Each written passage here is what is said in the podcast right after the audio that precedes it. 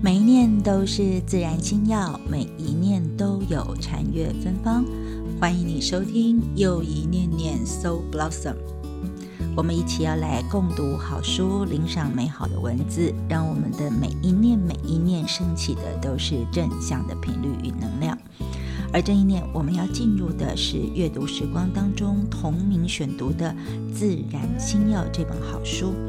在书里面呢，其实作者提出非常多的疑问，因为 Rachel Naomi Remen 本身他就是小儿科医生，也是长期慢性病患者，在医病同在自己身上的这个状态里面，他对生命有很多不同的体悟。那么你觉得你的生命是快乐还是痛苦？那你是不是想要过跟现在不一样的生活？想要拥有新的、更和谐、更幸福的种种人际关系？瑞秋医生说，要建立起人际之间的联系，最基本而且有效的方式就是聆听，而且光是听就行了。但是这个听很重要的是它的品质，因为当我们在专心聆听的，我们可以给对方最重要的东西，就是我们的注意力，而且是发自内心的注意力。我很希望大家在聆听有一念念的时候，当我们非常专注的输出这些念念的时候，同时你也聆听共享到了。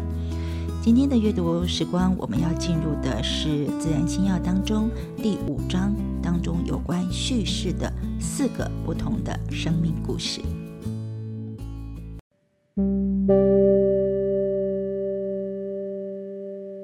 第一百八十九页，敞开内心。来找我协谈的癌症病人之中，有许多在谈到最后都会坦诚，大体上他们觉得这一生过得蛮孤独的。虽然他们感受到别人的关爱和看重，但都因为他们的作为，而不是因为他们这个人。即使连他们也是这样看自己的。这些人的人际关系都不差，家人。邻居、同事都围绕在四周，但他们总觉得彼此并不了解。一场癌症让他们头一遭看清这一点。这场癌症虽然让他们与周遭隔绝，不过却也治疗了他们的孤独感。通常这种状况并非突发，也非经任何刻意的安排。例如看本什么书、上个什么课或参加什么静坐，但他们在无意之中却找着那些最真实的归属感和群体感。有位女士告诉我，她发现生活要过得简单，就是一无挂碍地在黑暗中爬行一段时间。他先前进行过骨髓移植。当时的心情十分消沉，终日自怜自爱。为什么上天要如此对待他？那种叫天不应、叫地不灵的孤独感难以言宣，使他几乎承受不住。起初，他感到惊慌害怕，但到后来却改掉他那种与人隔阂的长久念头和想法，让他得着不移的归属感。在他受痛苦那段期间，他感到极端无助。有一天，突然悟通，痛苦或快乐都在自己一念之间。从此，他的心境就整个改变了，快乐不止。经常把这类经验与人分享，让我不由得思索起心的本质。或许，心不只是用在情人节所表达的爱。而更是一种对生命的体验，让我们认识与人接轨的基本要素和了解我们人们自己本身的全我。就以这位女士来说，开启心门似乎超越了单纯的爱，而是为着得着治愈我们顾及的归属感。当我们以这种角度来看别人时，那种与人接轨的体验。就能够让原谅、同情、帮助和关爱的这种事变得很简单了。就如一位病人告诉我的话：“当我能坦诚面对自己，就发现也能坦然面对其他每一个人。”治疗世人的秘方，或许就在转移我们的目光，进而晓得我们的痛苦及快乐都跟人际之间所建立的关系密不可分。明乎此，我们每个人就不容易受伤和孤独。心能够看清这些关系，它的治疗效果或许远大于脑。第二个故事，我们进入的是第一百九十一页的另一种生活。我国是一个通讯发达的国家，但这并不意味着人与人之间的联系就密切。曾记得看过 Woody Allen 导过的一部片子，其中一幕是一群纽约佬围坐着一张桌子，边喝着啤酒边聊着天。期望用来消弭个人心中的孤独。由于每个人都抢着说，又怕别人没听见，讲话声音就越来越大，最后几乎是用喊的。遗憾的是，每一个人听清楚这一幕，让观众看得大笑。每当我想起这情景时，就不免觉得，周遭的生活不就是这样吗？当前社会人际关系越来越疏离，已经成为生活常态。要不是去了斐济群岛待了一星期，我还不晓得自己与人有多疏离。到达斐济时已经是夜幕低垂，我只好待在旅馆房间里。床头柜上摆了一本旅游小册子，我不经意地翻了翻，在文化差异栏下有段文字。说，在斐济街头跟人打招呼乃是礼貌。小册子还写着，若是在街头上碰到有人跟你打招呼，哪怕是不认识的人，也别觉得讶异，务必得回礼，否则会被对方视为没礼貌。回礼的方式不拘，可以是点点头或微笑说声不依啦，即使回个注目礼也是可以的。这要是在我从小长大的纽约市，那可不得了。我很喜欢这种习俗，决定试上一试。第二天上午，我出了旅馆，到不远的邮局买邮票寄信。一路上，我遇见了三四位当地人，我有点不自在的跟他们点了点头，甚至还道了声不依了，也都得到他们的回礼。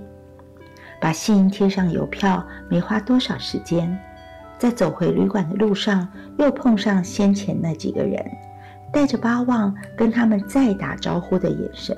虽然我前一刻才做过，跟完全不认识的人主动打招呼，起初颇有些别扭，但一个星期之后，我便习惯了。回到美国的家后，我赶忙外出采购，以补充冰箱中的所缺。走在繁忙的街头上，孤独又缠上了身。没有一个人脸上有笑容，也没有人抬眼看我，更没有人跟我打招呼。彼此就好像是都是隐形人，或者是一阵烟。然而这条街并未改变，是我早就熟悉的。斐济人实在是深知作为人类的基本法则：人际之间相互影响。彼此是另外一方生活中的一部分，怎么可以在走过某人身旁时完全无视于对方的存在呢？对斐济人来说，跟每个人建立联系是件再自然不过的事，就像这个世界乃是环环相扣而成。然而，在美国，人在碰头时，就像夜间行驶的两船交汇，灯火都是熄的。第三个故事，我们进入第一百九十四页。光是听就行了。要建立起人际之间的联系，最基本而且最有效的方法，我想大概就是倾听了。光是听就可以了。那是我们可以给对方最重要的东西——我们的注意力，尤其是发自内心的注意力。当别人在说话的时候，我们只要好好的去听，而无需去做别的事，把他们完全听进去。别管对方怎么说，只要带着关心，那比了解内容更重要。遗憾的是，大多数人并不晓得这一点。多年之后，我才领悟出“单单我很难过”这句话所拥有的力量。对那些深陷痛苦中的人而言，真心才最重要。一位病人告诉我，每当他在诉说自己的遭遇的时候，经常会被对方打断，然后就说起他们类似的遭遇。结果是，他的痛苦倒成了那些人的故事的引子。日久下来，他便停止再跟别人讲述自己的事。这怎不让人感到孤独呢？人际之间的联系得透过倾听。当我们打断别人的话时，纵使是让对方晓得我们了解他的心情，但注意的焦点已经转到自己身上。只要我们能够倾听，对方便晓得我们关心他。不少癌症患者就因为有人肯倾听他们讲的话，病情因此减轻。借着倾听，我甚至学会要怎么样面对痛苦的人。照以往，我会把面纸递过去，却不晓得这是足以阻断他们的吐诉，压抑住他们的悲伤和难过。而如今，我懂得倾听了。当他们在哭的时候，我就任由他们去哭，我只是静静地坐在一旁。虽然只是这么一件简单的事情，但要学会还真不容易。因为它违反了我成长以来的教诲。请听，以前我以为是害羞说话或不晓得答案的举动，其实那是一种沉默的关怀，它比任何想说的话更具治疗和联系的效果。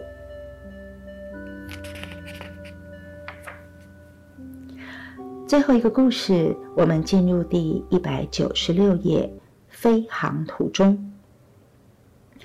如果像我的视力那么不佳的话，飞机上是很难跟人沟通的。纵使是经常搭乘飞机也罢。最近我曾搭乘飞机从旧金山到别处去。上了飞机，我一屁股坐定座位，系上了安全带。这个座位在舱头并靠走廊，靠窗坐着是一位高雅的老先生。我们中间是个空位。登机前折腾了半个小时，此刻我可要好好休息一下。于是把手皮包搁在相邻的空位上，同时抽出一本推理小说阅读起来。一个钟头后吃午餐时，我已看得入迷，书离鼻子只有几寸。餐点有沙拉、面包和一盒优酪乳，时代真是变了。用完餐，我继续看小说，直到听见隔壁老先生轻微的喘息声。我略略偏转头，就看见他的优酪乳掉在地上，溅湿了鞋子、地毯和半边旅行袋。他只是望着窗外，我以为他会马上清理，但没有。只见他缓缓抽回右腿，直到差不多完全隐没在座椅下。鞋子溅满了优酪乳，这时我才看清他的另一条腿，脚踝有些肿，连鞋子被一副金属架包裹着。原来他的左腿跛了。顶上系进安全带的灯号依然亮着，我伸手按下了服务灯的按钮，但没人过来招呼。过了一会儿，饮料推车过来了，我向空服员指了指地板。请他拿条湿毛巾擦干净。话才刚说完，空服员就没好气地说道：“这飞机上坐了四百五十二人，我忙都忙死了。等忙完了，我再来招呼你。”这下我可恼了，不发一语地盯着他的脸数秒钟，干脆求人不如求己。于是我开口说：“那么你能不能拿条湿毛巾给我，我来清理？”我的口气还算好，他犹豫了一下子，我不晓得他是否听清楚了，但见他抬起头，回转身，随后拿来一条毛巾。待推车过去后，我再望了望邻座的老先生，他依旧盯着窗外，左腿仍然没有动，而右腿还搁在椅座下。以往我很喜欢搭乘飞机，如今却觉得颇为不便。我这样说道，同时跟他提起过去数年里我的视力衰退。这位老人没有回头，仍然望着窗外，告诉我。他八个月前中风，如今有一根胳膊从手肘到指尖没有知觉。然而，照常每隔一段时间搭飞区横贯每一个半个美国去看儿子。